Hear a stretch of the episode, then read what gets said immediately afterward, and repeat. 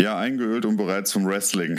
damit herzlich willkommen zur heutigen Folge von Büro 13, eurem Podcast für Film und Serien.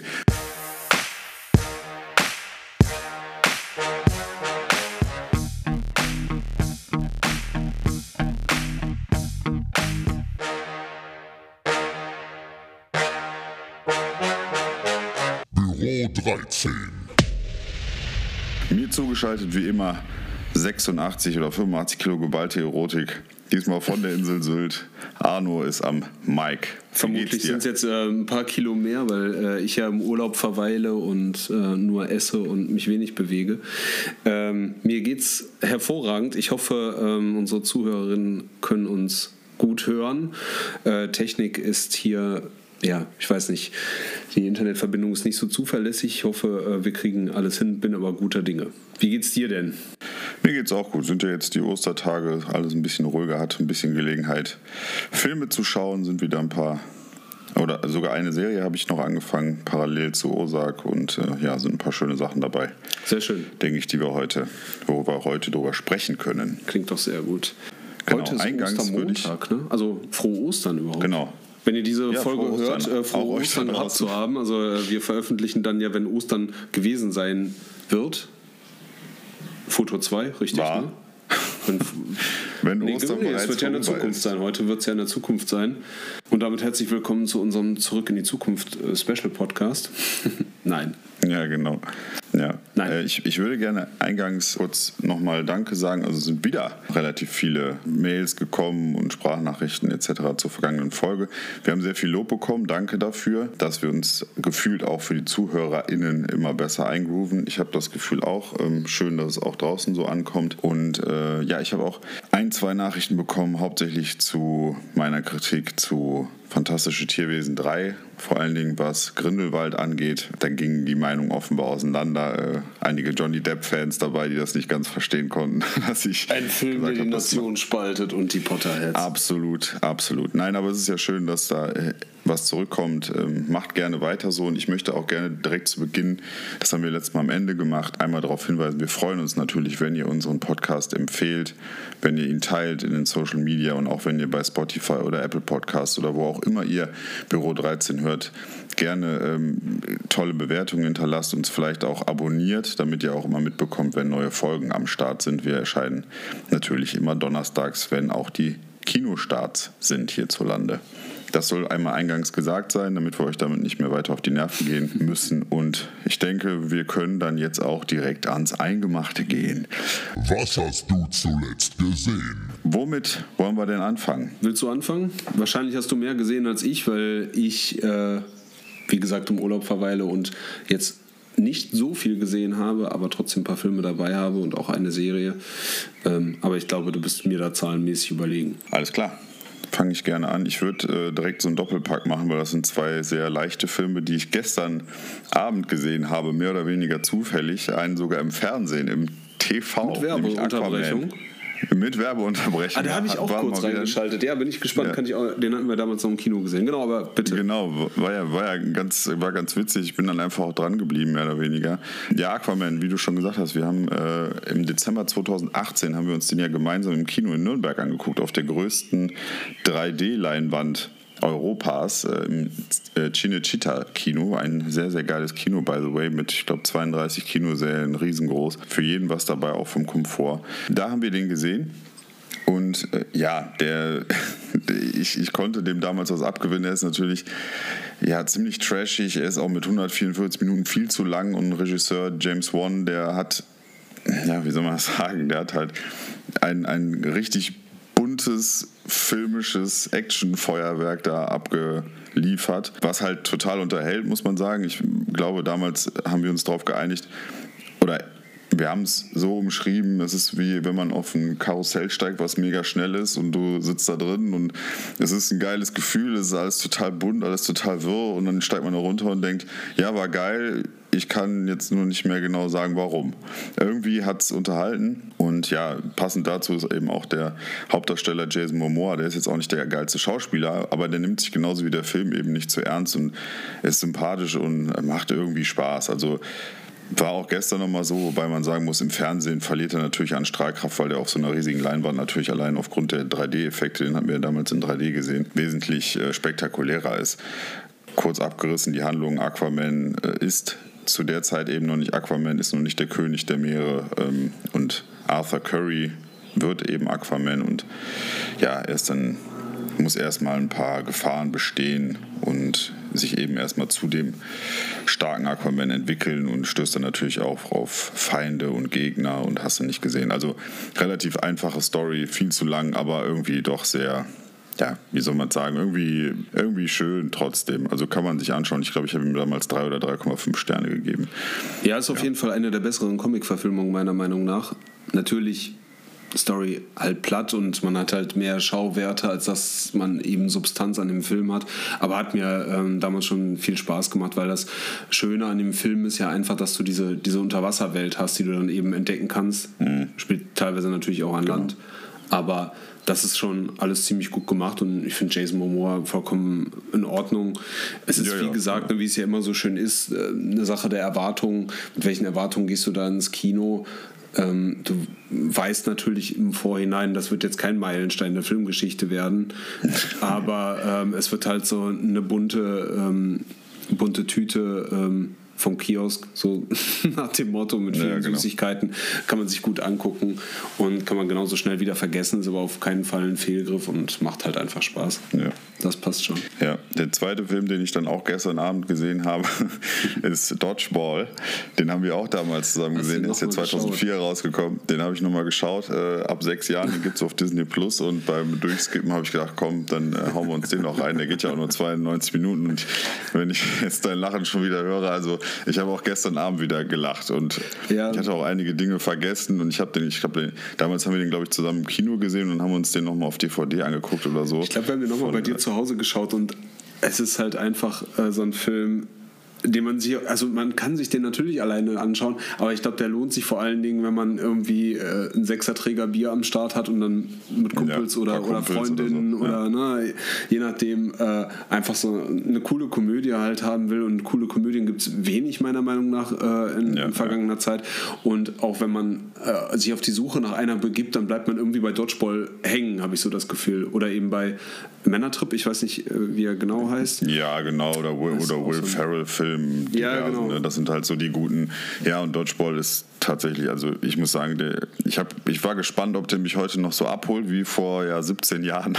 Aber ich muss sagen, hat er getan. Also ich habe sehr viel gelacht, obwohl ich einige Gags noch kannte. Einige eben habe ich auch wieder vergessen. Aber allein Ben Stiller und Vince Vaughn, den ich äh, total super finde, ja. die machen das halt super, völlig überzogen. Und ja, nur ganz kurz für diejenigen, die den Film noch nicht gesehen haben, es handelt äh, im Prinzip von zwei Muckibuden einer ganz alten, die kurz vorm Bankrott steht und daneben ist halt direkt ein riesiges Globo-Gym und davon ist eben der Ben Stiller der Chef und Vince Vaughn ist der, der von der alten Muckibude ist und die steht eben kurz davor, bankrott zu gehen und deswegen muss, müssen irgendwo für 50.000 Euro kommen. Und äh, ja, dann kommen sie natürlich auf die Idee, hey, hier gibt es ein Dodgeball-Turnier in Las Vegas, stellen wir doch eine Mannschaft zusammen. Und Ben Stiller möchte das aber nicht. Er möchte natürlich diese vermeintlich kleine Konkurrenz äh, platt machen und stellt dann ebenfalls ein Dodgeball-Team auf. Und die treffen dann aufeinander und das ist äh, ja eine relativ hanebüchene Story, aber die Gags, die da drin sind, die funktionieren halt wirklich immer noch und yeah. nicht nur wegen dem großartigen Trainer Patches O'Hulahan.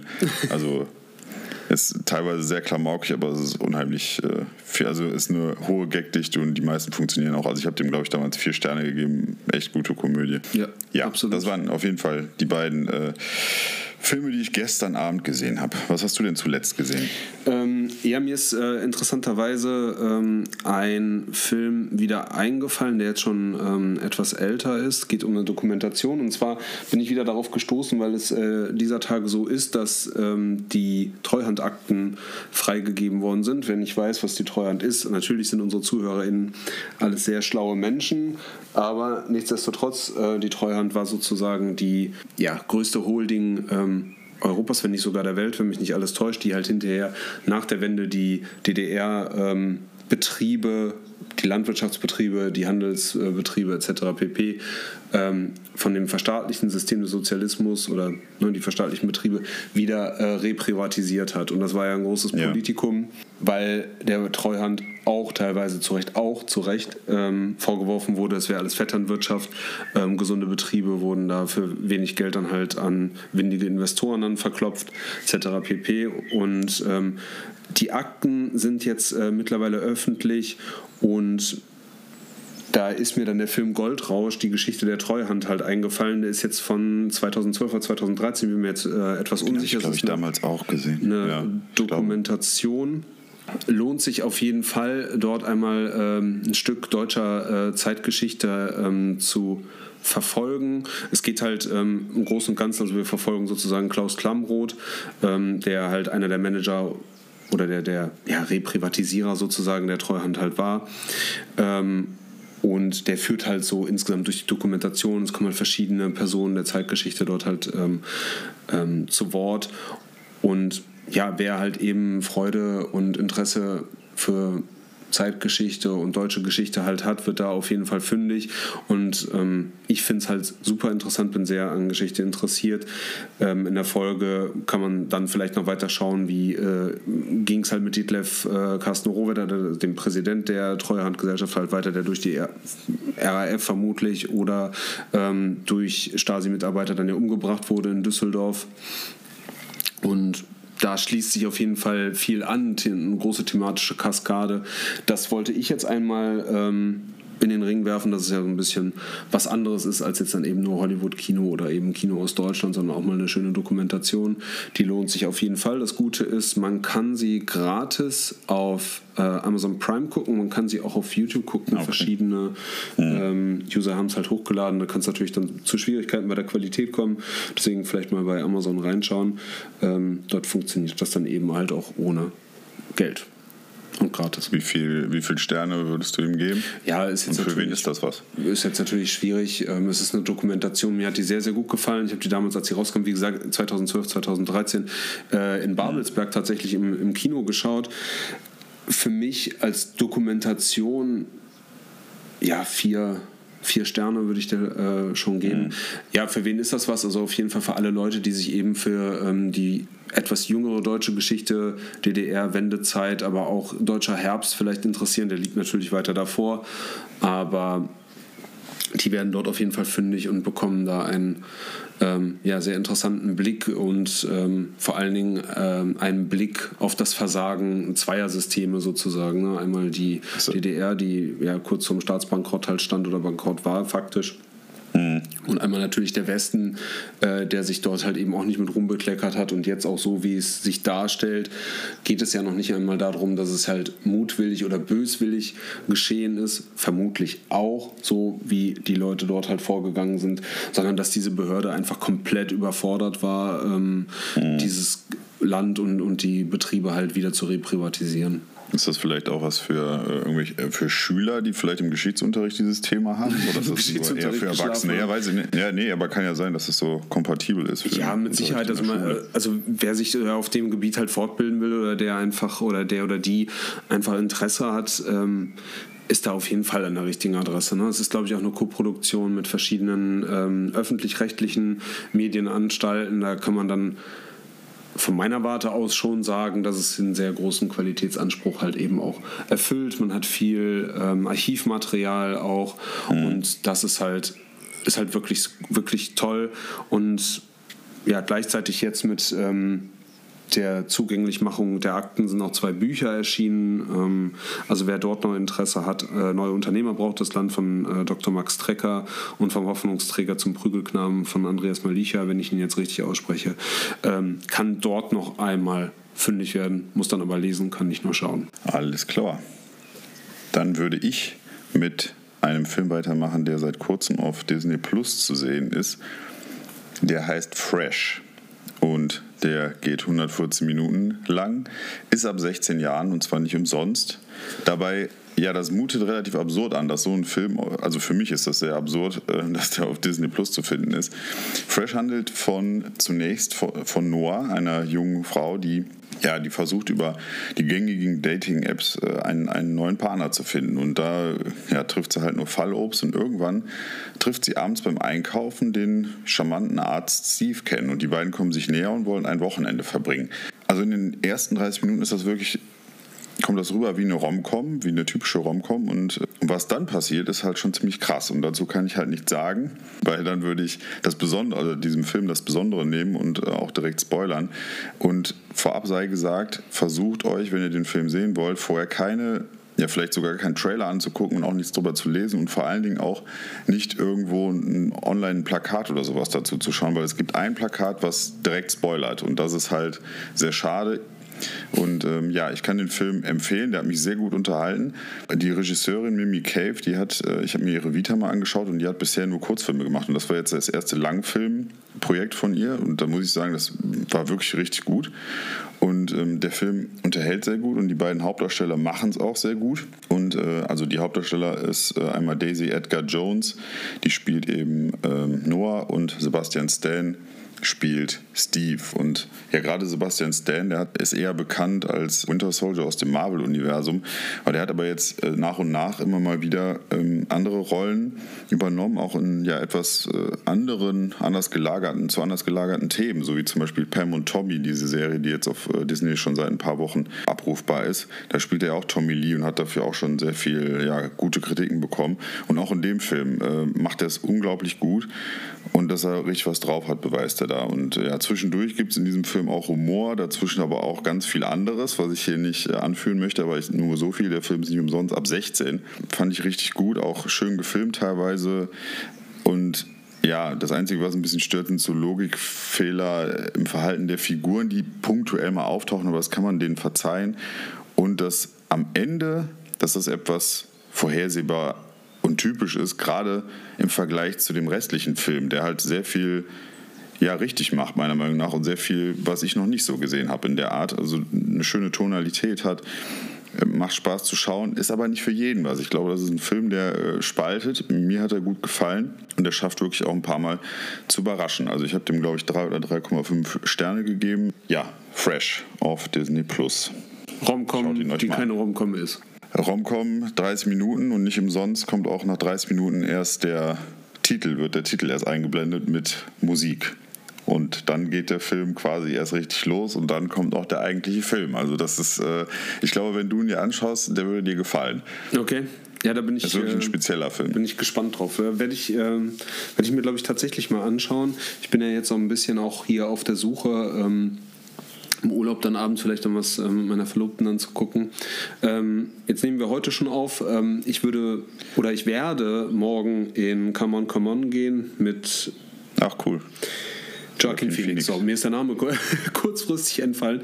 Joaquin äh, Phoenix mag ich Warte, also warte, da, darf ich, äh, eine Sache würde ich gerne zu Fresh noch ähm, erzählen, beziehungsweise ich fand es sehr spannend bei dem Film, weil da Szenen sind, wo man sich im Nachhinein fragt, krass, als ich das gesehen habe, wie habe ich da eigentlich reagiert? Also es fordert einen schon so ein bisschen heraus, wie man auf gewisse Bilder, die man da präsentiert bekommt, reagiert. Mhm. Mehr will ich gar nicht sagen, weil das ist wirklich schwierig, aber das war sehr spannend an dem Film. Wie lange läuft der Film? Was hat er für eine Lauflänge? 114 Minuten. Mhm. Also geht, ist okay. jetzt nicht äh, zu lang. Ja, The stage is yours. Ja, da, ähm, da, äh, damit äh, war es eigentlich schon abgeschlossen. Also morgen gucke ich äh, hier auf Sylt im Kino äh, Come On, Come On. Bin sehr gespannt drauf. Ähm, mhm. Wurde aber durchaus ja mit gemischten Kritiken oder Rezensionen und Stimmen. Mal wieder ein Schwarz-Weiß-Film, ne? Endlich mal wieder ein Schwarz-Weiß-Film. Ähm, merkwürdig, ne? Wäre eigentlich ja, auch eine interessante schon. Frage, wenn das Leben so schwarz-weiß vielleicht wäre. Vielleicht wäre es dann auch interessanter, so wie die meisten Filme ja eigentlich in schwarz-weiß ja auch viel interessanter sind. Ich meine, ich mein, ja, ja, früher war es ja so, das ging nicht anders. Da mussten sie schwarz-weiß drehen, weil Farbe ja nicht möglich war. Jetzt gibt es ja zwischendurch immer schwarz-weiß-Filme. Bei manchen betont das ja eben wirklich nochmal die inhaltliche Komponente oder stellt eben auch gewisse Dinge dar. Bei manchen Filmen verstehe ich das schwarz-weiß nicht unbedingt. Also es ist äh, trotzdem eine spannende Geschichte, dass die heutzutage noch äh, Schwarz-Weiß-Filme hier produziert werden. Also auch gar nicht mal so selten, finde ich, wenn man das jetzt so sieht. Allein die letzten Hausaufgaben, ja. die du mir gegeben hast, die waren alle schwarz-weiß. Ja, ich, tatsächlich. Wenn du nichts mehr hast, würde ich jetzt äh, noch eine, bevor wir zu The Northman kommen, würde ich, äh, The Northman, The Northman äh, kommen, würde ich noch eine Serie, die ich begonnen habe, gerne empfehlen. Ja, ich hätte jetzt auch nur noch eine Serie, aber die kann ich halt auch schnell ab. Ja, dann, dann mach du die Serie, dann mache ich die Serie. Ja, ist jetzt äh, gar nichts Interessantes äh, sozusagen äh, ans Herz legen. Also interessant in dem Sinne, als dass man sie jetzt total nicht kennen würde oder sie sehr, sehr neu wäre. Und zwar geht es um The Office, also sozusagen ja, um den amerikanischen Bruder, die amerikanische Schwester von Stromberg eben.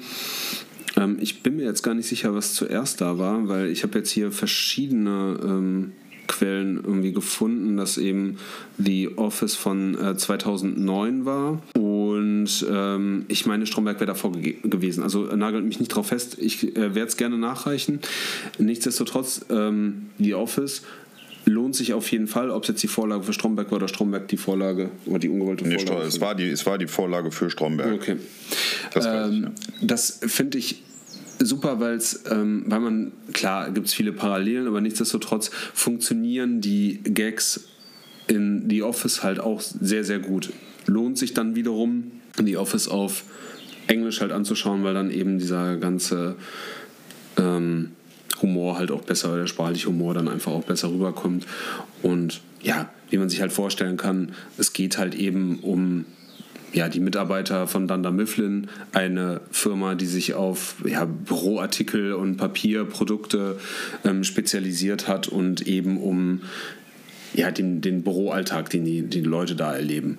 Und das ist manchmal sehr lustig und skurril, aber manchmal auch traurig. Diese Momente, die Stromberg halt ja eben halt auch hat. Ist das, ist das denn sehr deckungsgleich? Also, dass man, wenn man das anschaut, dass man denkt, ah ja, habe ich ja in Stromberg schon gesehen, oder ist das schon eine andere Richtung? Es ist ein es hat schon ein bisschen, also ich habe hab so das Gefühl, es hat ein bisschen anderen Spin, weil ehrlicherweise, dir geht es ja genauso wie mir. Wir haben ja Stromberg halt wirklich auch hoch und runter geguckt. Ne? Also wir haben es ja mit Sicherheit, also Stromberg habe ich alle Staffeln bestimmt mindestens dreimal gesehen.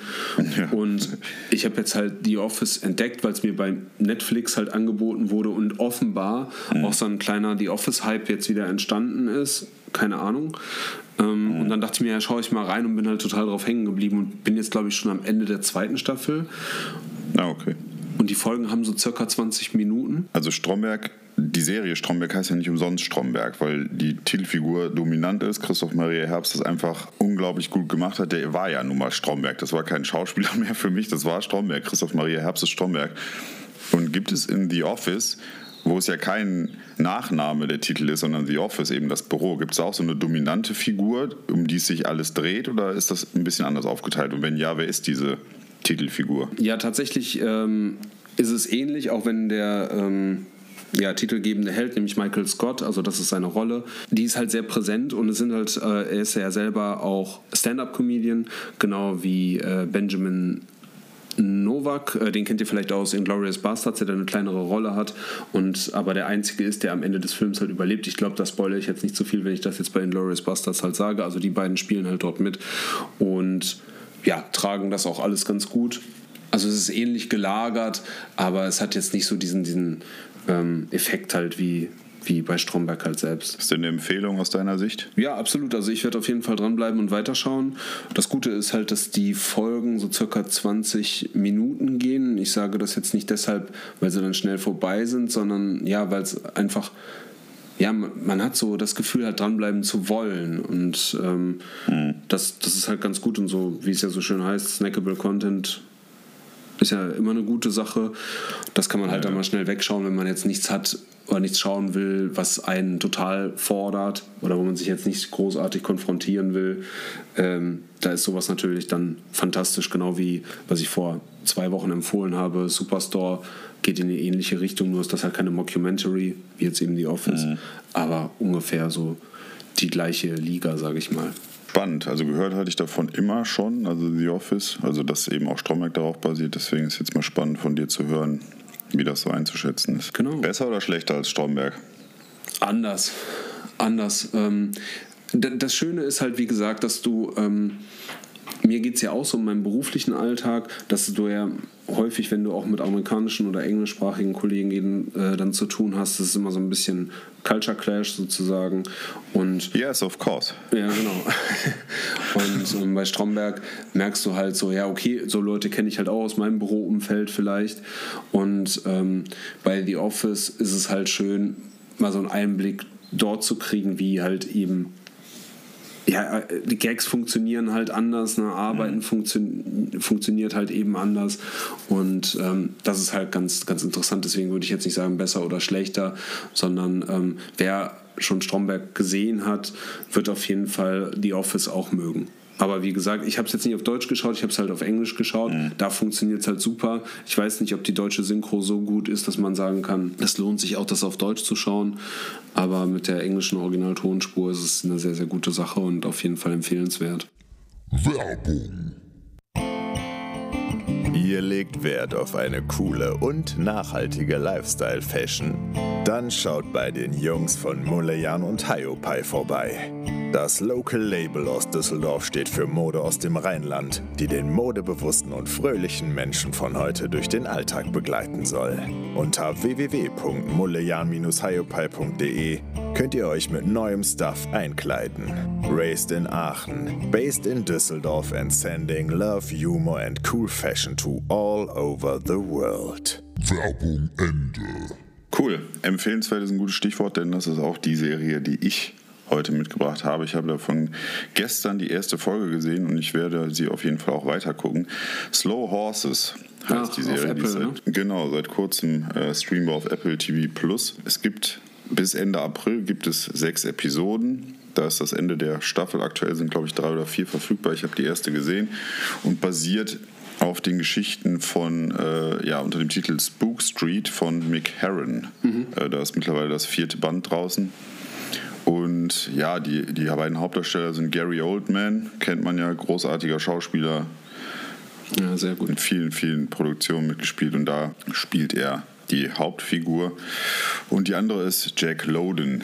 Der spielt nämlich einen jungen Agenten vom MI5, der ja aufgrund eines Fehlverhaltens beim Test äh, aussortiert wird und quasi in eine heruntergekommene Zweigstelle, die äh, Slow House genannt wird, des britischen Geheimdienstes kommt und äh, wo eben auch andere ausgemusterte oder kaltgestellte Agenten äh, untergebracht werden, offiziell mit der Möglichkeit, sich dort wieder zu beweisen, um wieder wirklich richtig äh, gute Aufträge für den MSX zu bekommen. Aber äh, es wird relativ schnell klar, dass bisher alle, die in diesem Slow House sind, das bisher noch nicht geschafft haben. Das ist einfach nur so, eine, ja, so, so ein Auffangbecken für ausgemusterte MI5-Agenten, die es eben nicht gepackt haben. Und die vegetieren da alle so mehr oder weniger vor sich hin, bekommen äh, ja, so Aufgaben, die ja, relativ fragwürdig sind. Manchmal gibt es aber auch den einen oder anderen vernünftigen Auftrag und der Gary Oldman spielt, äh, spielt, spielt, spielt den äh, ja, sehr schmierigen Jackson Lamb, der Vorsteller dieser äh, MI5 äh, in Anführungsstrichen Filiale ist. Und River Cartwright, das ist der wird gespielt eben von Jack Loden, wie ich schon eingangs erwähnte. Der hat es bei einer Trainingssession des MI5 verkackt und muss jetzt dort sein Dasein fristen und erzählt eben über innere und äußere Konflikte in dieser Station und äh, aber auch den einen oder anderen externen Auftrag. Und mir hat die erste Folge sehr gut gefallen. Es ist, ja, natürlich werden da die Charaktere eingeführt und alles so ein bisschen erklärt. Und, äh, aber am Anfang war schon ziemlich gute Action. Dann wird die erste Folge so ein bisschen langsam. Aber insgesamt sieht die halt wirklich super aus und der, auch der Cast ist gut drauf, sind sehr viele britische Schauspieler dabei. Allen voran äh, Gary Oldman, der macht das halt überragend. Also äh, der ist ja auch un unfassbar wandelbar und finde ich richtig gut. Ich bin gespannt, wie es da weitergeht. Aber man kann jetzt sagen, so die zweite, dritte Folge darf gerne ein bisschen an Tempo wieder zulegen, wovon ich aber auch ausgehe. Also es äh, finde ich ist eine coole Idee und bislang äh, gefällt mir das auch sehr gut. Kann Klingt ich empfehlen. Ich möchte jetzt noch nicht sagen, wie viele Sterne, sondern weil ich habe erst eine Folge gesehen, muss ich natürlich warten. Aber sobald ich alle sechs Episoden durch habe, ja. gebe ich da auch noch eine Bewertung ab. Aber Empfehlung bis hierher auf jeden Fall. Ja, sehr gut. Ist mir auch häufiger jetzt schon auf, über den Weg gelaufen. Ähm, oder habe ich häufiger schon gesehen, so als Thumbnail oder eben als, als Trailer. Hast, hat, also offensichtlich hast du ja Apple Plus. Ich habe Apple Plus jetzt gerade nicht und überlege gerade, ob ich es ähm, noch äh, dazu abonnieren soll oder ob ich mir auch Disney äh, wiederholen soll.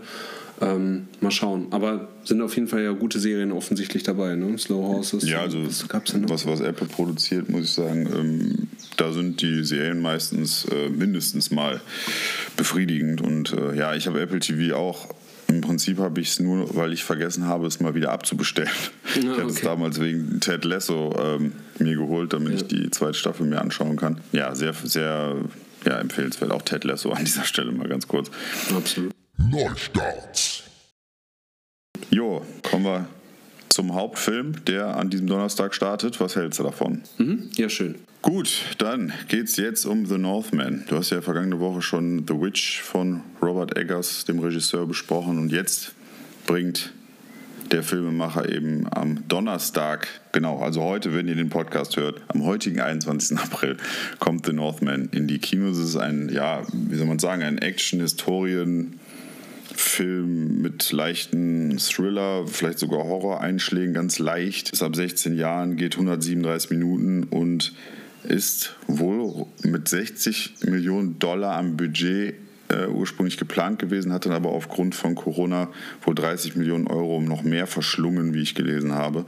Also insgesamt 90 Millionen Euro schwer der Film und handelt von den Wikingern. Wir schreiben das Jahr 895 und der Wikingerkönig Auwandil, der ist zu jener Zeit in einem Dorf an der Macht und äh, ja, wird aber im Beisein, das kann man schon sagen, weil das sieht man auch schon im Trailer, wird im Beisein seines Sohnes Amlet von seinem Bruder Fjölnir hintergangen und getötet. Und Amlet, der Sohn, der dürfte da zu jener Zeit irgendwie fünf, sechs, sieben Jahre alt sein, ja, haut ab, weil er Schiss hat, dass er von äh, seinem Onkel ebenfalls getötet wird, damit kein Nachfahre da ist. Er haut ab mit einem Boot übers Meer und sieht dabei auch, wie Fjölnir die Herrschaft des Dorfes an sich reißt und auch Amlets Mutter gefangen nimmt. Und ja, Amlet wird derweil in den nächsten, ja, muss man sagen, 20, 25 Jahren, glaube ich, oder waren es 30, ich weiß es nicht. Auf jeden Fall die nächsten Jahre wird er von einem kriegerischen Stamm aufgezogen und dort zu einer ja, richtigen Kampfmaschine ähm, gemacht.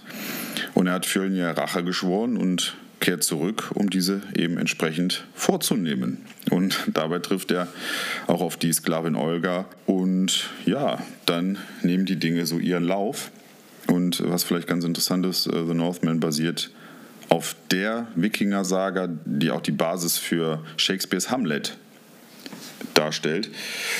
Deswegen sind die Namen auch sehr ähnlich und die Geschichte ist auch sehr ähnlich. Ja, und das ist so ganz grob gesagt mal das Szenario, was wir da in dem Film vorfinden.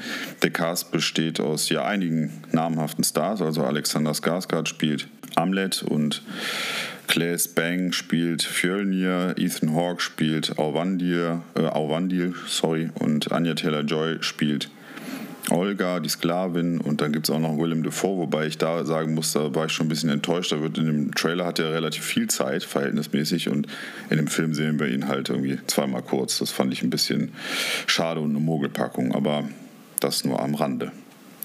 Wie hast du den Film gefunden, Arno? Ja, ich möchte dem nur noch kurz hinzufügen, dass, da hattest du mich ja während der Pressevorführung darauf hingewiesen, dass Olven, ich hoffe, ich spreche sie richtig aus, Fouré ähm, mitspielt, die eben die ältere Dame in Texas Chainsaw Massacre spielt. Ja, ja genau, ja, die spielt auch nur, kurz mit. ja. ähm, Das nur noch so als kleiner ähm, Fun Fact am Rande, ist vielleicht jetzt gar nicht so witzig, aber trotzdem äh, sei es erwähnt. Ja, ich mag Robert Eggers, ich tue mich immer ein bisschen schwer, ich will immer Dave Eggers sagen, aber das ist der Literat. Ähm, also Robert Eggers, der Regisseur, er hat noch nicht so viele Filme gemacht, aber alle, die er bisher gemacht hat, also sei es jetzt The Witch, ähm, Lighthouse, haben mich überzeugt. Also es sind jetzt nicht alle, aber es hat sich ja sonst hauptsächlich durch Kurzfilme halt hervorgetan. Die fand ich wirklich richtig, richtig klasse. Und mit entsprechenden Erwartungen bin ich eben halt auch an Northman rangegangen und jetzt ist ja derweil schon etwas Zeit verstrichen, seit wir ihn gesehen haben und ich muss sagen, viel ist mir nicht in Erinnerung geblieben von dem Film. Also du hast ja jetzt schon die, ähm, ja, die Synopsis halt wiedergegeben und es, dann dachte ich mir so, okay, das ist jetzt eine klassische Rachegeschichte, aber vielleicht gibt es ja noch irgendwelche Twist and Turns und ohne jetzt großartig zu spoilern zu wollen, das bleibt meiner Meinung nach so ein bisschen auf der Strecke, also für meinen Geschmack. Wir sollten uns sowieso darüber unterhalten, äh, wollen wir jetzt Spoiler-Talk haben, wollen wir dann irgendwie einen Disclaimer machen oder jetzt eine Spoilerwarnung. Mhm. Das macht es, glaube ich, ein bisschen einfacher, dann diesen Film halt auch zu bewerten. Wie wollen wir damit umgehen? Ja, ich glaube, wir würden, also lassen wir die Spoiler jetzt erstmal weg. Also das vielleicht kann man das mal, besprechen wir nochmal nicht am Mikro und dann schauen wir mal. Aber jetzt einfach nur mal ohne Spoiler. Okay, also ohne Spoiler muss ich sagen, der Film geht, weiß ich nicht. Also wir haben eine, wir haben eine Lauflänge von 100, sehr, sehr lang. 140, 143 Minuten. 137, 137 Minuten, ja. 137 Minuten. Und oh, ich dachte mir dann nach einer Zeit, war das ist ganz schön lange für eine sehr geradlinige Geschichte meiner Meinung mhm. nach. Und, ja, und eine sehr einfache, ne?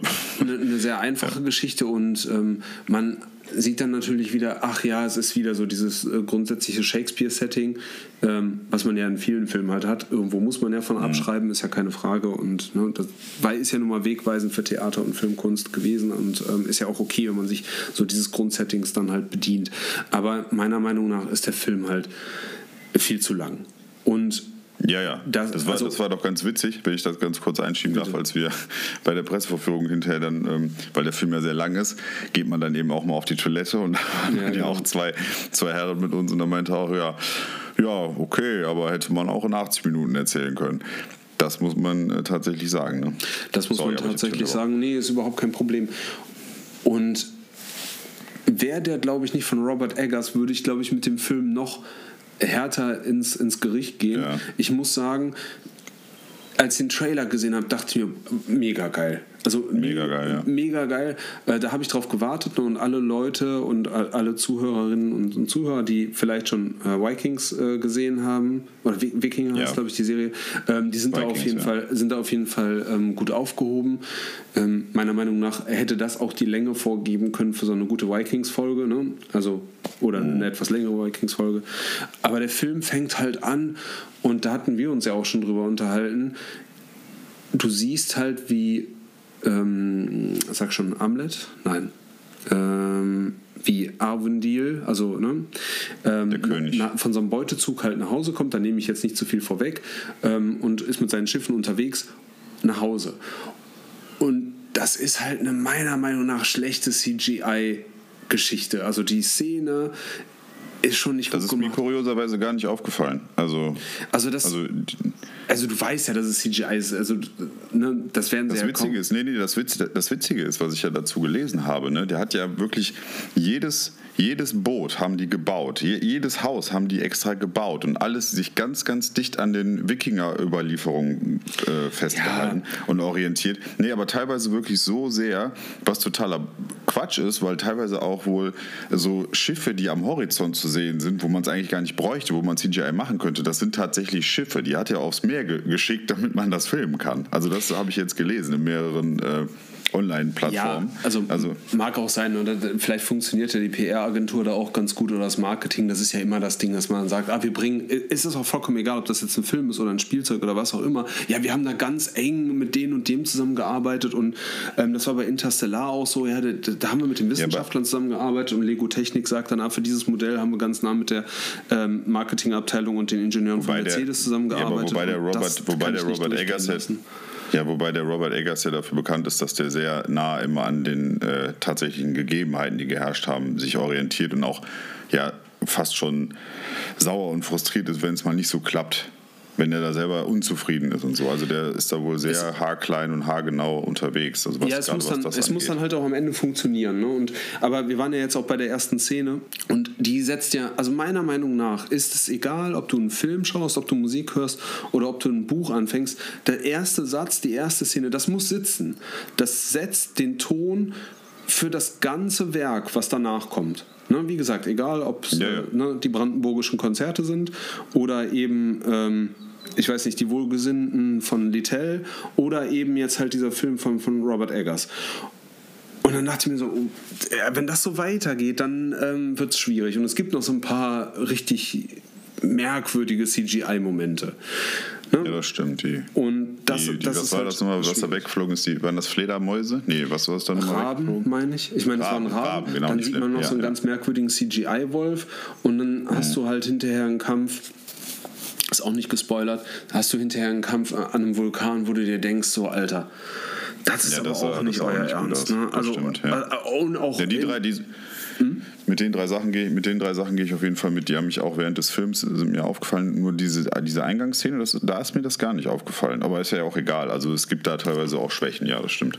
Ja, ansonsten hat mich die ähm, Szenerie und die Atmosphäre hat mich dann halt schon gefangen genommen. Das, das muss, muss ich wirklich sagen. Jetzt war es natürlich so, bei der Pressevorführung hast du ja häufig dann Originalton. Ich würde mich jetzt selbst als okayen Englisch äh, sprechenden und Englisch verstehenden Menschen bezeichnen. Dadurch, dass die jetzt natürlich dann aus der, diesen altertümlichen Ausdrucksweise dann halt eben verwenden, ist es dann schwierig zu folgen. Deswegen ist ganz gut, dass du halt Untertitel, hast. Aber das ist auch gut. Ne? Das ist auch sehr, sehr gut. Und du, du, du kommst da so rein ne? in, diese, in diese Atmosphäre ne? und wie die halt sprechen und, und was die halt auch zum Beispiel von sich geben.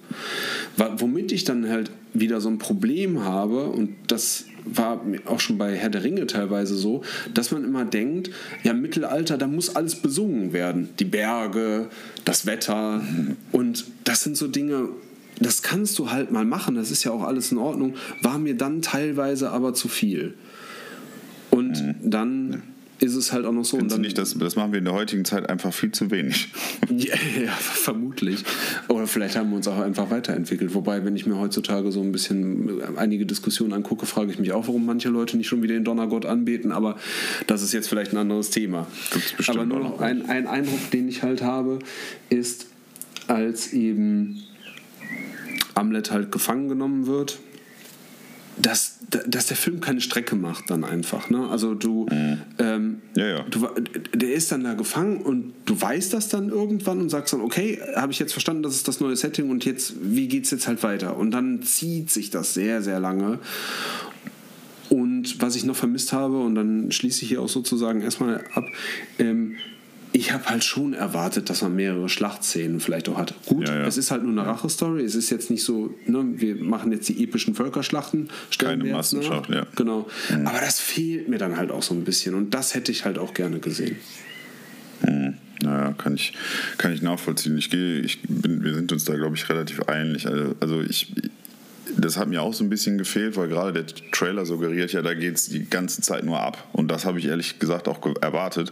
Natürlich gibt es da zwei, drei, vier Einzelkämpfe und auch Schlachten. Zum Beispiel die erste Schlacht, wo er da mit, mit den Wikingern loszieht, dieses Dorf platt macht, diese mit seiner Gruppe, wie die sich da vorher heiß machen mit irgendwelchen Drogen und so. Und das war schon richtig geil gefilmt, das muss man sagen. Ne? Also so ruhig und du siehst wirklich alles und auch die Brutalität und so. Also die Gewaltspitzen, die da drin sind, die, die sind schon teilweise nicht ohne, aber ich habe da halt noch mehr erwartet, ehrlich gesagt. Ja, insgesamt hatte ich ja schon, hatte ich schon, gesagt. Also ich finde auch die, die Kostüme und die Boote und die Siedlungen, nicht nur das, finde ich, hat, hat Robert Eggers äh, schön umgesetzt. Ich finde auch, dass man da unheimlich gut mitbekommt, wie die Wikinger, natürlich kann es keiner beweisen, aber so wie man sie sich vorstellt, das Verhalten und die Darstellung von dem Glauben und den Mythen und zum Beispiel mit Opfern, wie die damit umgehen und auch wie die mit sich umgehen und das finde ich alles richtig, richtig gut. Und diese dichte Atmosphäre, die er geschaffen hat, eben auch durch diese Dinge. Und wir dürfen ja auch nicht vergessen, ich finde auch die schauspielerischen Leistungen eigentlich durchweg gut. Ne? Also Anya Taylor-Joy ist ja sowieso immer eine Bank, die spielt die halt wieder richtig, richtig gut.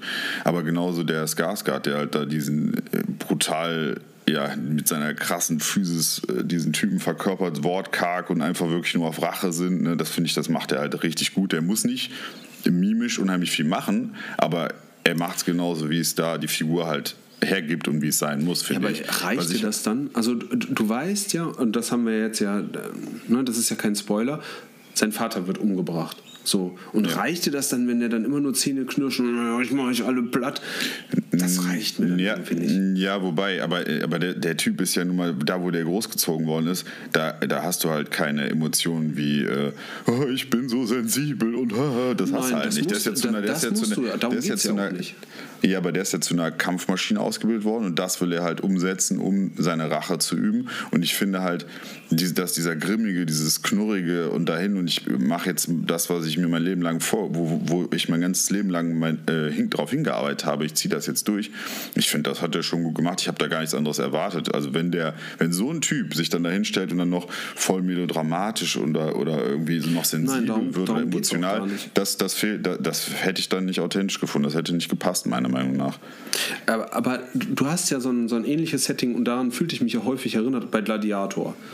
Und ähm, Russell Crowe schafft es halt einfach, diese, diesen Hass, aber gleichzeitig auch die Problematik, die er ja hat, weil er ja eben Sklave ist und unter dem Imperator halt eben Kämpfer ist und auf dessen ja, Gedeih und Verderb er, oder vielmehr auf dessen Urteil er ja, ähm, von dem er ja abhängig ist, das schafft er, diese Ambivalenz schafft er ja viel besser ähm, rüberzubringen als jetzt Alexander finde- Skarsgård. Aber ich finde, aber ich finde, dieser Vergleich ist ein bisschen schief, weil der äh, Russell Crowe spielte einen Feldherrn, einen gebildeten Feldherrn, der schon 30 oder 35 Jahre lang Feldherr war, Truppen befehligt hat, hochintelligent ist und dann zum Sklaven degradiert wird. Und äh, Skarsgård spielt einen Jungen, der mit fünf oder sechs Jahren von Wilden aufgezogen wird, von so einem wilden Stamm und es gar nicht besser lernen Aber kann. da hat das eine ja mit dem anderen nichts zu tun, denn das Setting ist ja, Ja, doch, dasselbe klar. und die, die Emotionen sind ja dasselbe. Nein, das, ist, das hat damit gar nichts zu tun. Nee, doch, ähm, natürlich. weil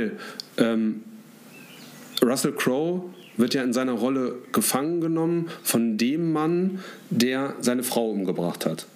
Ja, aber der, ist ja viel, der, ist, aber der hat ja viel mehr emotional Empathie und sowas alles gelernt. Hat der ja. Der Junge, der hat doch nichts gelernt. Der ist in diesem Wikingerstamm. Die, die ziehen los, Brandschatzen, bringen Menschen um. Du hast doch am Anfang die Reaktion gesehen, wenn dieses Haus mit den Kindern und so äh, abgefackelt wird und er sitzt da einfach. Ja, kratzt ihn überhaupt nicht, weil der halt emotional überhaupt nicht so weit ist. Weil der nichts Ja, das anderes ist ihm auf egal, seinem weil er nur das eine mitbekommen hat. Ziel kennt. Aber wenn er dann ja hinterher darauf trifft, ähm, auf denjenigen, der seinen Vater umgebracht hat, und da nehme ich jetzt ja auch nicht so viel vorweg, dann ist es halt eben nur noch, ah, ich knirsche mit den Zähnen und ah, ich mache mach euch alle platt.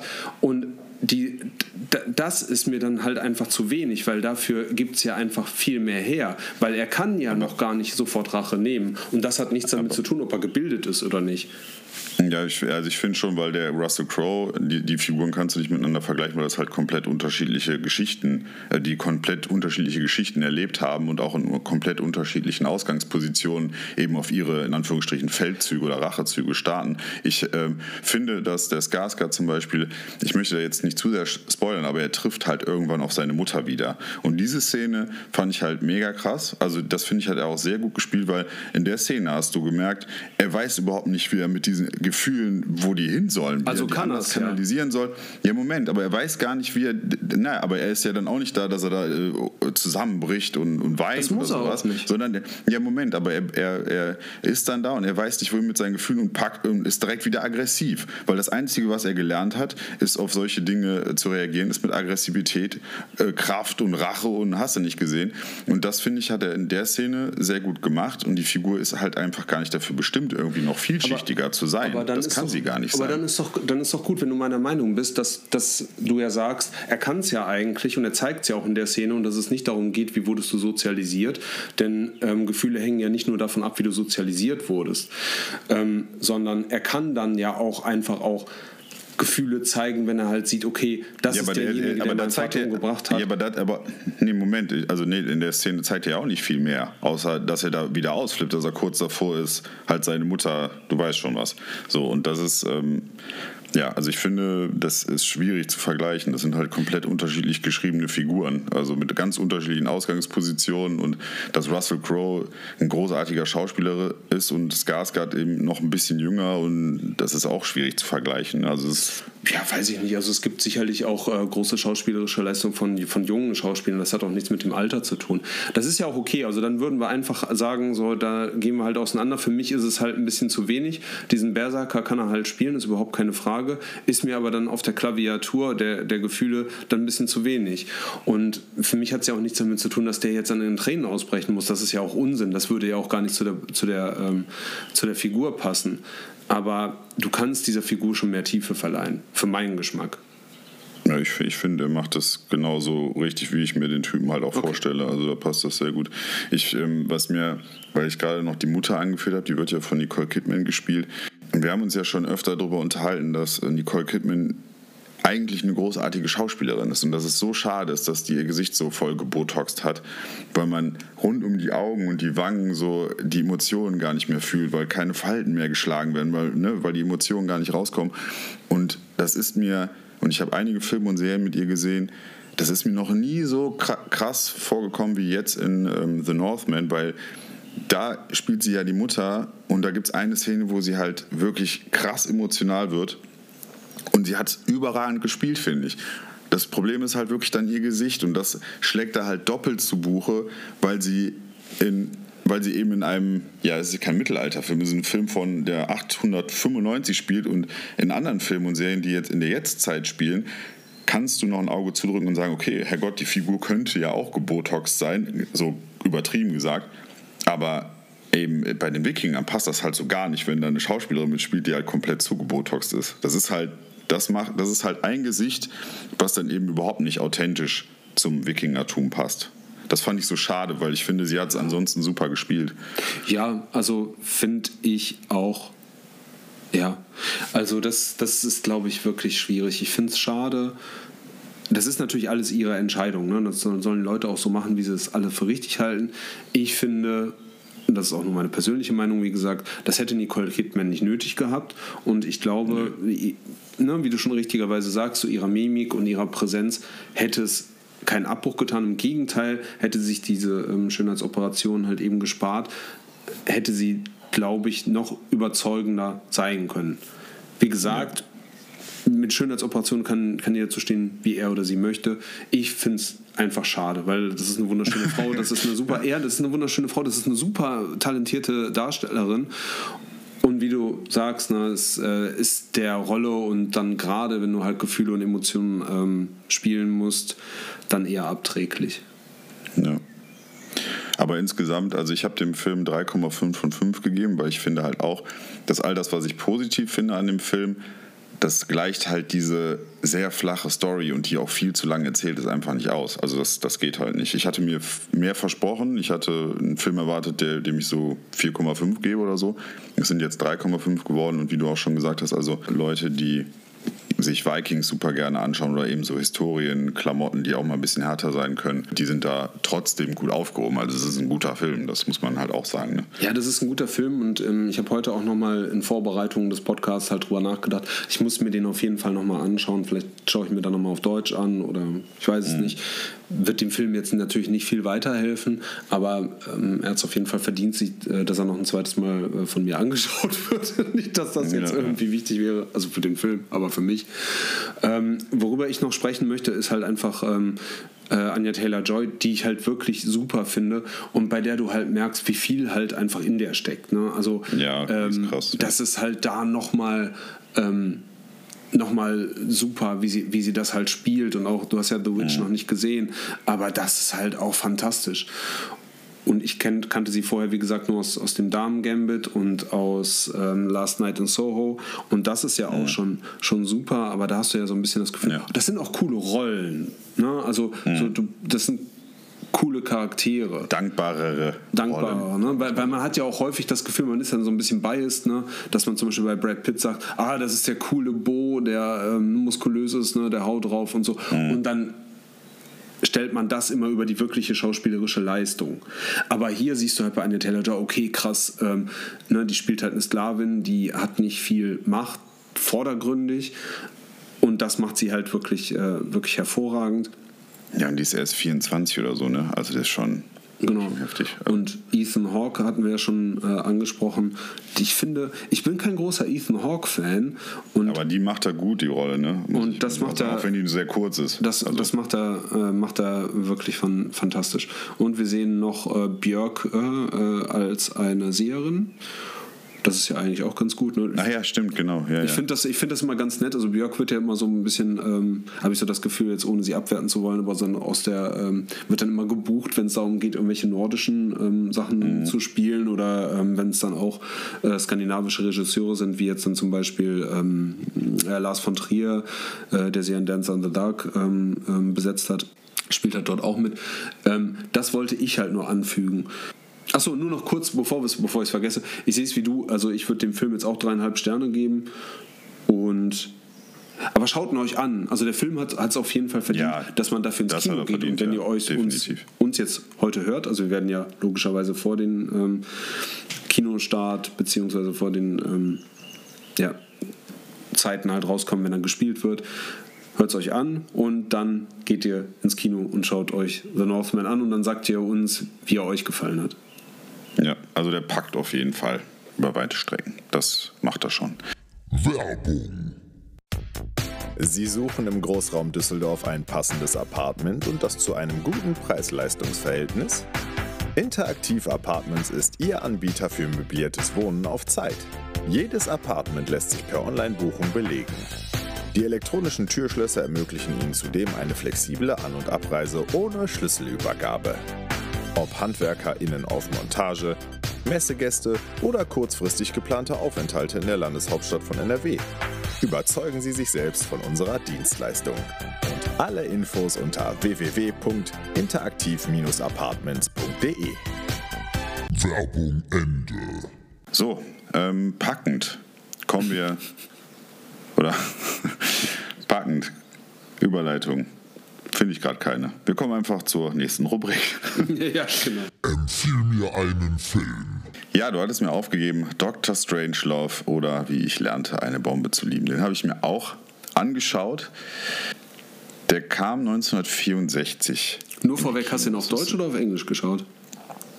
Ich habe ihn mir auf Englisch mit deutschen Untertiteln angeguckt. Und ist eine Komödie, Schrägstrich, Antikriegsfilm, also so ein satirischer Antikriegsfilm, so ein bisschen schwierig zu greifen. Und ähm, der war ganz lange ab 16, habe ich gelesen, und ist mittlerweile ab 12. Und der geht 95 Minuten, wie gesagt, von 1964. Und vorab muss ich sagen, ich tue mich mit, ähm, ich nenne es jetzt einfach mal, alten Schinken teilweise sehr schwer. Vor allen Dingen, wenn sie so tiefgründig sind, wenn so nette Schmonzetten sind wie mit Cary Grant und Doris Day oder so, die habe ich halt früher mit meiner Mutter immer geguckt. Diese Filme liebe ich auch heute noch, die gucke ich auch total gerne. Also als ich noch ein kleiner Junge war, habe ich die halt geguckt und wenn die heute drin sind, lasse ich die auch drin, die gucke ich unheimlich gerne oder mit Jack Lemmon. Jetzt ist das natürlich ein Film, der ja viel tiefgründiger ist und von äh, Regisseur Stanley Kubrick ja, der sowieso ein Meisterregisseur ist, also Full Metal Jacket, Shining, Clockwork Orange, äh, muss ich jetzt, also er hat ja tausende von Filmen Als White. Shot mit Nicole Kidman. Ja, ja, genau, zum Beispiel. Das ist, glaube ich, sein letzter Film sogar gewesen. ja, genau, wo er dann so ein bisschen ist. alte weiße Mann Erotikfantasien da verpackt hat. Aber es, ist ja, es ist ja an Schnitzler ange, angelehnt. Aber da- das jetzt nur am Rande. Also, Dr. Strangelove. Ja, genau. Das ist jetzt der Film, um den es jetzt gehen soll. Ähm, den hattest du mir aufgegeben. Und ja, er handelt von äh, dem Kalten Krieg und basiert, habe ich noch ge ge gelesen, dass äh, auf, dem, auf dem Roman bei Rot Alarm. Ähm, das ist äh, von, von Peter George. Keine Ahnung, habe ich nicht gelesen. Wollte ich nur mal vielleicht für die ZuhörerInnen da draußen, die das interessiert oder mal nachlesen möchten. Das ist das Buch, äh, dem der Film zugrunde liegt. Und ja, es geht um den Kalten Krieg und in einem amerikanischen Waffenstützpunkt äh, läuft der amtierende Kommandant, wie heißt der nochmal? Ähm, General Jack, ja, ja, Jack the Ripper heißt er, ne? Genau, das, die sind ja auch diverse Namen mit so Wortwitzen drin, läuft dort rum und ja, der beginnt da so ein bisschen durchzudrehen und äh, ja, trinkt nur noch destilliertes Wasser und ja, vermutet, dass die Russen ja so, so komische Intrigen schmieden und würden nur Wodka saufen und äh, ja, und die die hätten das Wasser vergiftet und es gäbe eine Weltverschwörung und bla bla bla und dreht da immer mehr ab und er ordnet dann eines Tages den Code Red an. Was eigentlich nur der Präsident darf, nebenher gesagt, ne, glaube ich, wenn ich da richtig informiert bin. Und ähm, ja, und schickt dann einen, einen, Bomber Richtung Sowjetunion, um eben Russland auszulöschen. So, und dann äh, gibt es aber auf dem Stützpunkt noch einen, ähm, ja, unter anderem einen anwesenden äh, Captain, Man, Mandrake heißt der, glaube ich, genau. Ja, ja. Und der wird gespielt von Peter Sellers. Und Peter Sellers den finde ich überragend und er versucht eben die, diese Katastrophe abzuwehren. Und Peter Sellers spielt in diesem Film drei Rollen. Ursprünglich sollte er sogar vier spielen. Er spielt aber drei Rollen, nämlich Merkin Muffley, das ist äh, der, der amerikanische Präsident, der da aber ziemlich überfordert rüberkommt. Und er spielt auch noch eben Dr. Strange, der ein deutscher ja. Wissenschaftler ist. Mhm. Ja, Strange ist nicht Doctor Strange. Doctor Strange kommt bei den Kinos. Peter Sellers. Sorry, hat mit Benedict Cumberbatch aus dem Weg. ja, ja, genau. Nein, aber ähm, Dr. Strangelove, genau, spielt er auch. Und ja, eben den ich gerade schon erwähnt habe, den äh, Verteidigungsminister. Ja, der Film, ich will jetzt natürlich auch nicht zu viel erzählen, aber der, der Film der hat mich schon ziemlich herausgefordert. Also ich muss da nur eben kurz reingerätschen, äh, wenn du erlaubst, ja. weil es ist ja einfach so, dass ähm, dieses Bombergeschwader ja auf dem Weg ist und genau. die wollen ja eigentlich die UdSSR ja gar nicht bombardieren, sondern dann reißt ja der Funkverkehr zu einem der Bomber ab und der Bomberpilot halt. ähm, ja, ja. will halt seinen Auftrag erfüllen. Das heißt genau, halt, ja. also es wird eine Atombombe auf die UdSSR fallen und wie wir das ja dieses Todmann-Szenario ähm, ähm erkennen, genau. würde sich äh, Russland beziehungsweise damals die UdSSR ja auf jeden Fall revanchieren. Und das ist dann das Setting. Genau. Genau, ja, das, ja, ich dachte, ich hätte das ausreichend dargelegt. Dass der Bomber da auf dem Weg ist. Naja, auf jeden Fall habe ich mir gedacht, als ich den Film geschaut habe, es war relativ anstrengend für mich zu gucken, muss ich sagen, weil das ist so, ich kann verstehen, warum der Film damals so für Aufsehen gesorgt hat, also gerade in der damaligen Zeit, und ich kann auch verstehen, warum der so viele gute Kritiken bekommen hat, warum der überall so als Klassiker und, und äh, so, so bewertet wird. Ich finde die Idee auch total spannend und ich finde, ähm, die ist auch für damalige Verhältnisse wirklich super umgesetzt. Für mich ist es immer so ein bisschen schwierig, das zu sehen. Also, okay, das war damals, weil ich das immer mit dem Blick von heute sehe. So, und da, ja, da, ich finde das auch super, wie Peter Sellers das macht mit den drei Charakteren. Der ist ja sowieso voll der Verwandlungskünstler. Ne? Also in einem meiner Lieblingsfilme, Eine Leiche zum Dessert, spielt er auch so einen asiatischen äh, Detektiv und das macht er halt auch überragend. Und also ich kann verstehen, warum der so ja, wie soll ich sagen, gehypt ist er ja nicht, aber weil er unheimlich hoch in den, äh, bei den Kritikern hoch im Kurs ist. Für mich, ja, wie soll ich das sagen? Er kommt mir vor wie so ein bisschen aus, aus der Zeit gefallen. Also Was? der ist so, ja, es ist so, klar, das, äh, das Thema ist so aktuell, wie, das, das Thema ist so, so aktuell, äh, aktueller denn je derzeit, aber so die Machart des Films, wie er gemacht ist, der wirkt so aus der Zeit gefallen. So. Finde ich Weil null. Du, aber du würdest, du würdest, du würdest es ja, du würdest es ja heute anders machen. Also du würdest es heute, würde, denke ich schon, und auch die Art, wie, wie der Film gemacht ist. Also für mich ist der ja, keine Ahnung, ich bin mit dem nicht so richtig warm geworden. Der hat mich irgendwie nicht so gekriegt. Auch wenn das Thema natürlich aktueller ist denn je, leider Gottes. Aber ich glaube, dass man da gewisse Sachen heute anders, anders machen würde. Und mein Geschmack hat es jetzt nicht hundertprozentig getroffen. Wie gesagt, ich kann, die, ich kann das verstehen, so die Vorzüge, die er hat, äh, die Stärken, die er hat, aber ich weiß nicht, es, vielleicht liegt es einfach daran, dass er wirklich so alt ist und ich damit so meine Probleme habe, was ich ihm wiederum nicht zum Vorwurf machen kann. Also ich, ja, ich habe ihn gesehen. Ich bin auch froh, weil ich das auch immer machen wollte. Ähm, aber ich, keine Ahnung, ich muss ihn jetzt nicht nochmal schauen, sagen wir es mal so. Ich habe dem jetzt, ich habe dem jetzt, glaube ich, drei oder dreieinhalb Sterne gegeben. Ähm, ja, für, weil ich eben das, was dahinter steckt, das nehme ich wahr und das weiß ich auch zu schätzen. Aber es ist halt nicht die Art Film, die mich erreicht, so in der Art. Ja. Verstehst du, was ich meine? So ja, also, ähm, ja, ich verstehe, äh, wenn du sagst, äh, ich habe Probleme mit Antikriegsfilmen oder so. Ne? Das ist, äh, das kann ich absolut verstehen. Aber der Film ist einfach, das ist einer der zeitlosesten Filme meiner Meinung nach ever. Ich meine die Machart, ich meine die Machart, nicht auch. die Thematik. Auch, nee, weil du, du, könntest diesen Film, wenn du nicht wüsstest, dass er von 65 ist, könntest du sagen, das ist ein Remake, wie du diese Ästhetik, also diese Schwarz-Weiß-Ästhetik, ähm, heute aufnimmst. Der Film könnte von 2020 sein und du nimmst diese Ästhetik wieder auf.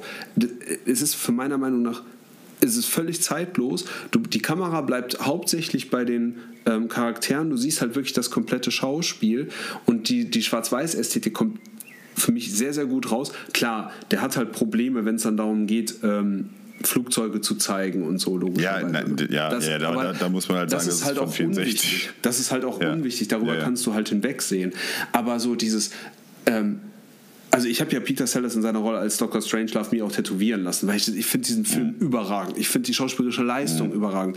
Ich finde, ich habe mich totgelacht bei diesem Film. Es gibt Momente, also du hast ihn ja auf Englisch gesehen, die sitzen dann ja in diesem War Room, ne, der ja als War Room bezeichnet wird und Ja. bestellen dann ja den russischen Bo oder den, den Botschafter der UdSSR ein. Und der fängt dann ja irgendwann irgendwie so einen völlig lächerlichen Faustkampf dann mit dem, ähm, ich Ja, weiß ja, gar nicht mit stimmt. wem, mit dem. Da sind, da sind auf jeden Fall, da sind auf jeden Fall coole Szenen bei. Das ist, äh, You can't fight in the war room. Das ist so, das ist so ultra lustig, wie sich halt ein amerikanischer General und der russische Botschafter, das kannst du dir nicht vorstellen, prügeln und äh, da ist ein Bomber Ja, ja, das- mit der Atombombe auf dem Weg in die Unterwegs. UdSSR und die sagen dann, you can't fight in the war room. Das ist, das ist brillant. Oder halt Ja, ja, auch das- Peter ja, Sellers als Dr. Strangelove, der diese, diese Nazi-Ideologie dann ja immer äh, wieder, also ne, der, der dann immer diesen inneren Kampf ausführt, mit, äh, der, der dann ja immer den Ja. Hitlergruß machen will und so. Das ist einfach lustig. Also Da sind, da sind wirklich witzige Sachen bei, ja. Das äh, spricht dem Film auch gar nicht ab. Ich habe mich halt gefragt, ich habe mich auch, als, als der Film vorbei war, habe ich halt gedacht, ja gut, und der, der blieb mir auch im Kopf. Also, ne, das ist ein guter Film. Ich habe halt mich gefragt, warum, warum erreicht der mich nicht so oder warum habe ich jetzt nicht das Interesse, den irgendwann nochmal zu gucken, was, was fehlt mir. Und darüber bin ich dann irgendwie so über den Gedanken gestolpert, so dass ich gedacht habe, es wäre mal spannend, diesen Film irgendwie so heutzutage mit anderen Schauspielern, also auch guten Schauspielern logischerweise, aufzunehmen und mit den Möglichkeiten, die man heute hat und wie man heute Filme machen würde. Wie der dann neben dem Original dastehen würde. Das ist so ein Gedanke, der, der kam mir dann, der hat mich dann länger beschäftigt irgendwie. ja, Also schwierig. ein Remake, äh, klar sollte man bei Klassikern natürlich tunlichst vermeiden, die schon äh, sehr, sehr, sehr gut sind. Kann man nur verlieren, aber es hat mich trotzdem interessiert, ob, ob das was an meiner Meinung ändern würde oder an meinem Zugang. Ja, aber ich glaube nicht, weil was, was willst du an dem Film ändern? Klar kannst du die Schauspieler ändern, aber die Story bleibt gleich und gleichzeitig ist es ja auch so, dass du ja trotzdem dieses Setting hast, die Leute sitzen im War Room und telefonieren halt mit jemandem, Ja, den du ja nicht siehst in der UdSSR und du hast halt dieses Setting an Bord des Bombers. So. Was willst du daran ändern? Also das, das, das klar kannst du dann noch so, ein- so ein CGI-Gewitter dann noch irgendwie da reinbolzen, aber es bringt den Film ja nicht voran. Daher ist der Film auch für mich zeitlos Ja, ich, ich verstehe das. und funktioniert halt. Ja. Also wie gesagt, ich, ich bin froh, dass ich ihn jetzt mal gesehen habe, auf jeden Fall. Ähm, also danke für die Aufgabe. Ja, gut, klar, ähm. Ich bin gespannt auf die nächste. Vielleicht ein Farbfilm. Schauen wir mal. Ich will, ich will dich äh, nicht äh, jetzt schon in Sicherheit wiegen. ja, nein, aber dann, dann erzähl du doch jetzt mal, wie du meine Hausaufgabe fandest. Es war ja, glaube ich, wieder ein Danny Villeneuve-Film. Ja, genau. Also Erneut. ich habe mir, ähm, ich hab mir Prisoners angeguckt äh, von Denis Villeneuve aus dem Jahr, wenn mich nicht alles täuscht, 2012 oder 2013, da bin ich jetzt gerade, äh, 2013, genau, angeschaut. Geht äh, knackige 153 Minuten und äh, ja, die Besetzung, oder ja, sollen wir mit der Synopsis anfangen? Ich glaube, Erzähl, erzähl. Genau. Also es ist halt so, dass ähm, wir haben halt am Anfang sehen wir halt zwei Familien, die Birchs und die Dovers und ähm, ja, es sind beides, glaube ich, vierköpfige Familien, ist aber erstmal äh, irrelevant. Und die beiden Töchter verschwinden, ähm, An Thanksgiving meine ich, ne? Die verschwinden an feiern zusammen, Thanksgiving, Ne? genau. Also Ja. die Birchs laden halt die Dovers ein zum Thanksgiving Truthahn essen. Die beiden Töchter, weiß ich nicht, so im Alter vielleicht von sechs bis acht Jahren, neun Jahren, Ja, ja. Ähm, spielen zusammen, sagen dann, hey Papa, ähm, kann ich eben ne, mit meiner Freundin hier rübergehen und ich will dir was zeigen. Und dann verschwinden sie. Und am Anfang ähm, bekommt man dann halt noch mit, wie so ein ja, altes Wohnmobil dort vor dem Haus der Dovers halt parkt. Man schenkt ihm äh, wenig Aufmerksamkeit. Und nachdem halt die beiden Töchter verschwunden sind, ähm, wird aber schnell der Verdacht darauf gelenkt. Und Jake Gyllenhaal in seiner Rolle als ähm, Detective Loki, also auf jeden Fall als Polizist, ähm, wird dann des äh, Wohnmobils dann gewahr und nimmt den Fahrer dann halt fest. Das ist äh, Alex Jones, gespielt von Paul Dano. Ganz fantastisch. Hat auch, ne, Paul mhm. Dano spielt ja auch äh, jetzt im neuen Batman äh, den Riddler. Riddler. Und das hat so ein paar Anleihen davon, finde ich. Also, ja, wenn man ja. das halt wieder ja, schaut. Ja, das habe ich auch gedacht. Ich so einen leichten Wahnsinn halt. Ne? ja, es tut mir leid, Paul Dano, aber ich glaube, vielleicht wurdest du einfach geboren, um Psychopathen zu spielen. Ja, ja. Ähm, ja. Das ist wirklich sehr, sehr gut. Auf jeden Fall nehmen sie ihn dann fest, müssen ihn aber wieder laufen lassen. Ähm, Alex Jones, also wie gesagt, gespielt von Paul Dano, also Alex Jones, ja, ist halt irgendwie so ein typischer äh, Backwood-Typ.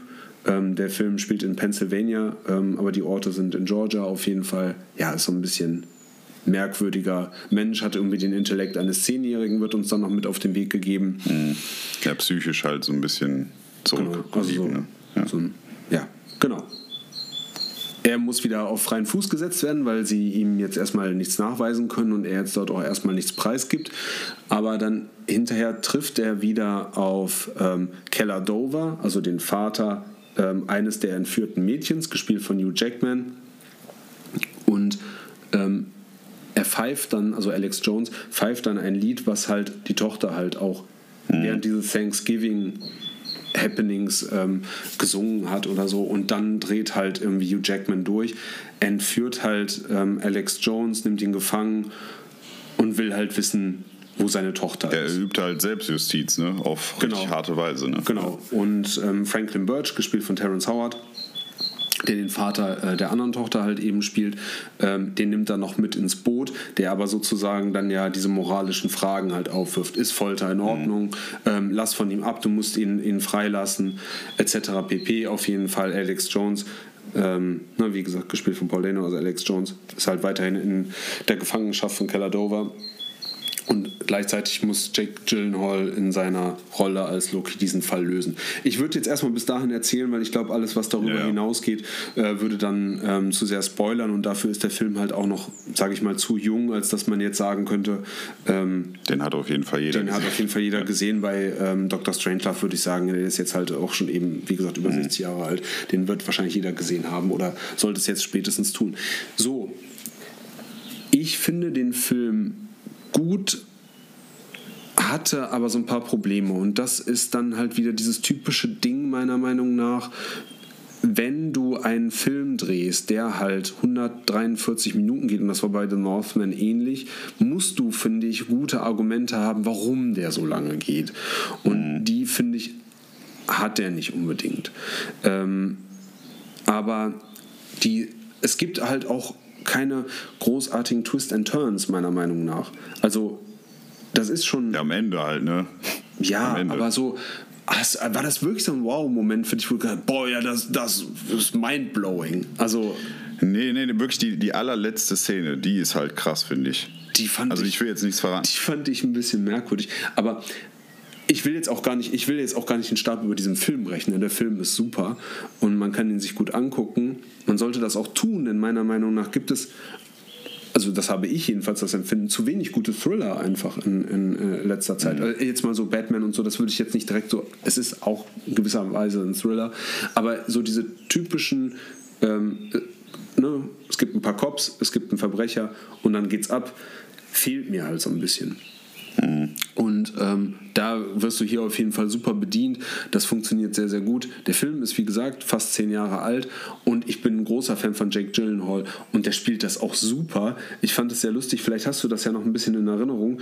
Ähm, der spielt ja ähm, lustigerweise Loki, ne, also Detective Loki, also auch schon mhm. ein bisschen, man spielt wieder so ein bisschen mit dem Namen. Ne? Es geht ja auch viel um Glauben, um Religion, ja, genau. Gott, Vergebung. Der, der, spielt ja auch diesen Tick da, ne? dass er immer so zuckt mit den Augen. Genau, und das, das fand ich halt super, ne? weil ich finde, er macht es halt gut. Du weißt ja, Jay Gyllenhaal mhm. hat halt nicht dieses, dieses Augenzwinkern, ne? dieses zwanghafte Augenzwinkern mit beiden Augen, aber er spielt es halt super. Ne?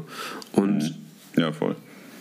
Du, du kriegst aber trotzdem nicht so viel von also, also der Charakter hat wenig Tiefe, hat gleichzeitig aber sehr viel Tiefe irgendwie. Also das ist sehr, sehr merkwürdig. Ja. Du erfährst sehr wenig über äh, Detective Loki. Aber durch die Kleidung, finde ich, und wie er, wie er sich artikuliert, wie er sich verhält, dadurch lernst du ihn schon kennen. Also so, ja, was genau. das für ein Typ ist. Ja, genau. Und das fand ich wirklich äh, klasse gemacht. Jack Gyllenhaal macht's, macht's, macht's super. Ich schaue ihm wirklich unheimlich gerne zu. Und es war jetzt, er hat auch eine, ich habe ihn jetzt auf Deutsch gesehen, den Film, weil ich, ich habe ihn auf Mhm. äh, Englisch angefangen, musste dann aber sagen, boah, ja, okay, da, da wird viel genuschelt und so. Und die, die Tonspur, Mhm. du hast ja dann so ein bisschen das Problem, dass er dann nicht nochmal drüber synchronisiert wird und du hast dann halt ein ne, Crystal Clear Sound so, sondern ne, du hast halt das, was dann halt mit der Angel abgenommen wird. Ähm, das ist halt schwierig und dann halt so ein bisschen auch das Genuschel. Dann, ne? Deswegen, also lange Rede, kurzer Sinn, ich habe auf Deutsch geschaut und Jake Gyllenhaal hat da einen anderen Synchronsprecher.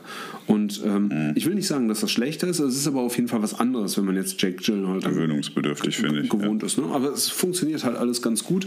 Ähm, Hugh Jackman macht es auch sehr gut. Also ähm, diese. Aber den, fand- den fand ich, ja, den fand ich Hammer. Also wie der ausrastet und wie verzweifelt der ist und so, das ist Ja, ja. schon, schon krass. Also. Also ich muss auch sagen, ähm, das ist so ein kleiner Disclaimer, ich habe jetzt selber keine Kinder, deswegen kann ich da jetzt natürlich nicht aus erster Hand, also wer, wer kann schon aus erster Hand von einer Kindesentführung sprechen, aber ähm, ich habe jetzt natürlich auch noch nie erlebt, okay, ich habe ein Kind und das ist jetzt mal kurz weg, weil es sich vielleicht verlaufen hat oder man hat es im Supermarkt vergessen oder so. Ne? Das kann ich nicht so nachempfinden, ich kann es mir nur vorstellen. Ähm, und das macht er halt super. Ne? Und ähm, da gibt es halt auch einfach ähm, Szenen, logischerweise, da nehme ich jetzt auch nicht so viel vorweg, wo halt ähm, Keller Dover, also Hugh Jackman, äh, auf dem Polizeirevier sitzt und Jack Gyllenhaal zeigt ihm halt Fotos von ähm, Kleidung, die sie halt auf dem Tatort gefunden haben. Ne? Und dann identifiziert Hugh Jackman davon was. Das ist auch nicht zu viel gespoilert, also eigentlich gar nicht. Ähm, und ist halt völlig mit den Nerven runter. Und das funktioniert halt wirklich äh, sehr, sehr gut. Die anderen Schauspieler äh, sind eher vernachlässigbar, aber ähm, Wobei, wobei ich sagen muss, ich, wobei ich sagen muss, die, also mich fasziniert an diesem Film nicht nur so diese, diese Schnitzeljagd, also diese typische Thriller-Geschichte, der Agent sucht eben den Entführer und will die Kinder finden, sondern eben auch parallel, was passiert in den Familien. Was macht die, zum Beispiel die Frau von Keller Dover, wie die reagiert. Ne? Die ist ja total mit den Nerven fertig, liegt nur im Bett und wie das Mhm. dargestellt wird. Und also das. Da- Das fand ich auch richtig gut. Ich finde auch die Atmosphäre in diesem Film sehr gut. Der ist ja auch sehr düster und viel Regen und so. Mhm. Ja, genau. Ist wirklich, wirklich gut. Also die, die packt dich richtig, finde ich, die Atmosphäre. Und was ich bei mir gemerkt habe, ich habe den Film damals im Kino geschaut. Da fand ich den Film schon krass und der hat mich auch mitgenommen, also gerade wegen der Kinder. Aber ein Jahr später, nee, ist gelogen, zwei Jahre später bin ich äh, Papa geworden. Und dann habe ich den Film nochmal geguckt. Und dann fand ich den Film viel, viel schlimmer, weil mich das dann noch viel emotionaler berührt hat. Das habe ich äh, damals an mir selbst beobachtet. Also der, der Film ist jetzt nicht ohne, finde ich, so für die, für die Magengegend. Sagen wir es mal so. Also jetzt nicht vom Kotzen her, sondern einfach Ja. nur, dass der was mit dir macht. So, Ja, dass ist dich interessant, weil, schon ähm, emotional packt. Ja, auf jeden Fall. Also ich habe den Film auch äh, mit meiner Verlobten angefangen zu gucken und die konnte halt nach einer halben Stunde nicht mehr, hat gesagt, boah, das wäre der zu heftig und so, das äh, wäre zu viel Horror. Also es ist natürlich kein Horrorfilm logischerweise, aber ähm, das Thriller ist, halt, äh, ja. ja, das ist ja halt äh, zu nah an die, äh, an die Nieren gegangen und ähm, sie hat sich dann da verabschiedet und ich habe den dann alleine weitergeschaut. Ich finde den äh, sehr, sehr gut. Wie gesagt, es könnte ein bisschen knackiger sein, mh, Ja, das stimmt, ja. aber Aber das kann ich, das kann ich dem Film in dem Fall verzeihen, weil ich die Darstell Darstellerleistung so gut finde Mhm. und weil, weil ich da halt super gerne dran geblieben bin. Also Ja, absolut. Also ich finde, also wa- was halt gut ist, das hast du ja auch schon erwähnt, ne? die, die Atmosphäre ist super, ne? du siehst halt, das, das finde ich immer super an einem Film, wenn es halt Realität abbildet. Ne? Also wir haben ja ein realistisches Ja. Setting und dann ist es ja auch gut, es regnet viel, wie du schon gesagt hast. Ne? Es ist halt... Ähm, eine relativ langweilige Gegend, ne? da halt so Pennsylvania. Also es ist jetzt nicht Los Angeles und Hollywood oder New York oder ne? ähm, irgendwelche ähm, super High-End-Sehnsuchtsorte aus dem, aus dem ähm, Reisekatalog. Das ist halt super einfach. Und Ja, ja. was ich, was, was Danny Villeneuve halt immer sehr, sehr gut macht in den ähm, in seinen Filmen ist halt Kameraarbeit ist immer super, kannst du dich immer darauf verlassen, immer fantastisch. Und, ähm, Ja, ja. und das ist für aus. mich auch immer sehr, sehr wichtig, der Einsatz von Musik. Also du hast ja hier fast gar keine Musik. Ne, oder wenn hast du halt immer nur so, einen- so einen ganz Nur das. Regenprasseln Ja, und- genau. ja. Und das ist halt wirklich sehr, sehr gut. Und wie gesagt, Mhm. ähm, ich empfehle den Film gerne. Er hat aber einfach ein paar Längen. Also für 140 Minuten, puh, ey. Also ein Zwei-Stunden-Film, Ja, ich okay, also ich hab- so, aber ja. ja. Ja, also vier Sterne würde ich ihm geben und ähm, ja, wer jetzt ähm, für Thriller, für gute Thriller halt, leider Gottes gibt es sehr wenige äh, in letzter Zeit, also jüngere. Ähm, Ja. Wer da ein Faible für hat, wird hier auf jeden Fall fündig, ja. Ja, ich habe dem, glaube ich, 4,5 gegeben, weil er mich damals gerade beim zweiten Mal nochmal mehr weggehauen hat. Also absolute Empfehlung auch von mir. Schön, dass du ihn dir angeguckt hast. Mhm. Was hast du denn für nächste Folge für mich für eine Hausaufgabe? Ähm, ja, da habe ich mir jetzt noch gar nicht so große Gedanken drum gemacht. Vielleicht sagst du erstmal, was du hast. Äh, machen wir es mal so rum. Ich habe mir vier Filme überlegt und ich weiß nicht, ob du die schon gesehen hast. Geh, fangen wir mal vorne an. Hast du Life of Pi gesehen? Nee. Oh, oh nee, aber nee, bitte nicht. Ja. also das okay, ist wirklich Folter für mich. Das ist ein super Film. Also ähm, Life of ja. Pi, ich mach mal, pass auf, ich gebe dir drei zur Auswahl, du darfst dir einen aussuchen. Donnie Darko. Habe ich gesehen. Life of Pi oder The Gift. Donnie Darko hast du gesehen? Ja, habe ich gesehen. Okay, dann darfst du dich leider noch zwischen Life of Pi und The Gift. The Gift kenne ich nicht, also sagt mir gar nichts, dann nehme ich The Gift. Alles klar, dann ist Life of Pi leider beim nächsten Mal dran. um Gottes Willen, so. bitte nicht. Ja, aber vielleicht kannst du, kannst du mir noch kurz okay. umreißen, wo, worum es in The Gift geht. Das ist ähm, die erste äh, Regiearbeit von Joel Edgerton. Das ist ja äh, langjähriger Schauspieler, auch ein sehr guter Schauspieler, wie ich finde. Und er spielte einen Mann, oder anders aufgezäunt, es spielt noch Jason Bateman mit und Rebecca Hall. Und das ist ein Paar, die ziehen in ein Haus ein und auf einmal, ich weiß gar nicht mehr durch welchen Umstand, aber taucht eben Joel Edgerton, der eben auch Regie führt, auf. Und er ist ein alter Bekannter von dem Mann. Ah, ich glaube, der ist doch noch relativ jung, der Film, ne? Der ist relativ jung, ja, der ist noch nicht, der ist noch nicht so alt.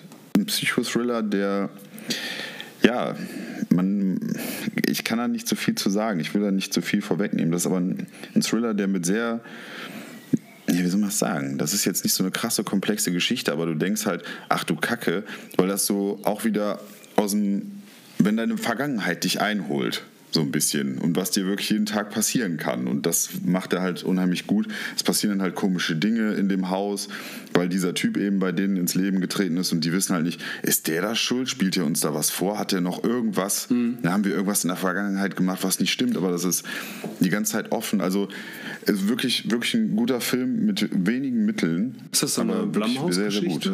Ja. Nee, ich glaube nicht von Blumhaus. Ich bin mir aber nicht sicher. Doch, Blumhaus. Blumhaus. Ja, ja, ja. Doch, ich glaube, davon ja. habe ich schon mal gehört. Aber ich habe ihn nicht gesehen. Also klingt, äh, klingt auf jeden Fall gut. Äh, bin ich gespannt. Also wie gerade als, äh, ist, wie gesagt, die erste Regiearbeit von dem und dafür muss ich sagen, Hut ab, das ist schon krass. Mhm. Der spielt da quasi in Anführungsstrichen den Antagonisten und eben ist auch Regisseur. Also sehr, sehr gut, hat mir sehr gut gefallen. Mhm. Sehr unangenehm, teilweise. Obwohl da kein Blut fließt groß oder so. Ne? Das passiert halt alles nur in deinem Kopf, was sein könnte und bla. Ich will nicht zu viel erzählen, deswegen erfreue dich ja, drauf. Ich bin gespannt. In meinem Kopf ist äh, meist nicht so viel los, aber nein. Ähm, ich bin sehr gespannt auf den Film. Sehr schön. Ähm, ich habe was für dich, äh, ist mir jetzt noch äh, auf die Schnelle eingefallen, und zwar We Need to Talk About Kevin. Ähm, ich möchte dich jetzt damit auch nicht zu sehr foltern. Ich glaube, jetzt hast du ja so einen kleinen Einblick die letzten Wochen bekommen, was ich so gut finde. Den Film finde ich auch gut. Ich glaube, der wird dir auch gefallen. Ähm, nur kurz dazu. Ähm, es geht um. We need, we need to talk about Kevin. Ja, ja genau. okay. Richtig, genau. Ähm, ist vielleicht acht, acht Jahre alt oder so. Ich weiß es nicht genau. Ja, ich meine schon. Ähm, und es geht um ein Ehepaar, äh, gespielt von der anbetungswürdigen äh, Tilda Swinton und. Äh, John C. Riley, der auch fantastisch äh, ist und wandelbar ist und so. Und um ihren Sohn eben Kevin und über dieses, ja, Familienidyll will ich gar nicht sagen, aber es gibt dann halt etwas, ähm, was der Film dann halt aufbaut und was halt wirklich unheimlich schlimm ist. Und damit mhm. hat der Sohn und Kevin eben zu tun. Okay. Ich bin gespannt. Also es ist, äh, ist ein Farbfilm? Es ist tatsächlich ein Farbfilm. Erschreckend, nicht wahr? Okay. ja, ich bin jetzt nur noch schwarz-weiß gewohnt von den letzten Wochen. Ich weiß nicht, ob mein Leben besser wäre, wenn es schwarz-weiß wäre. Darüber mache ich mir, glaube ich, gleich Gedanken beim nicht. Abendessen. Du weißt ja, die Farben bringen doch so viel Abwechslung ins Leben. Ist doch schön. Nee, gut, okay, ich freue mich drauf. Also ist ein Thriller, ja, auch. Es ist, ein, es ist eher ein Drama. Gut, nehmen wir das. Ja, äh, alles klar. Ja, ja, ja. Wenn ich, wenn ich auf die Uhr gucke, sind wir jetzt schon bei knackigen 85 Minuten. Ja, ich muss auch an Minuten. dieser Stelle sagen, ähm, ich muss mich leider von euch verabschieden. Hey, ich bin dabei. Wir haben jetzt schon äh, sehr lange gequatscht, sehr lange Folge. Dann äh, ja, genießt die Zeit weiter auf Sylt. Wie lange bleibst du noch? Vielen, vielen Dank. Ähm, ich werde bis Freitag bleiben. Ich fahre am Samstag zurück. Samstag fahre ich zurück. Also wir nehmen dann ähm, wieder in der kommenden Woche entweder remote auf, wenn ich wieder in Köln bin, oder halt eben bei dir oder bei mir. Ja, genau. Irgendwie so machen wir es. Ja, wir werden uns wieder einiges für euch anschauen da draußen. Vielen Dank, dass ihr auch diesmal zugehört habt bei uns und nicht vergessen, nächste Woche Donnerstag kommt die nächste Folge raus von Büro 13 und Northman Post, gucken. Postcast, Podcast für Filme. Genau, Northman gucken. Northman und, gucken und uns Bescheid sagen, ja. wie ihr ihn fandet. Genau. So, in diesem Sinne, alles Liebe, alles Gute. Bis bald, ja, Schüsseldorf. jo, tschö. Tschüss.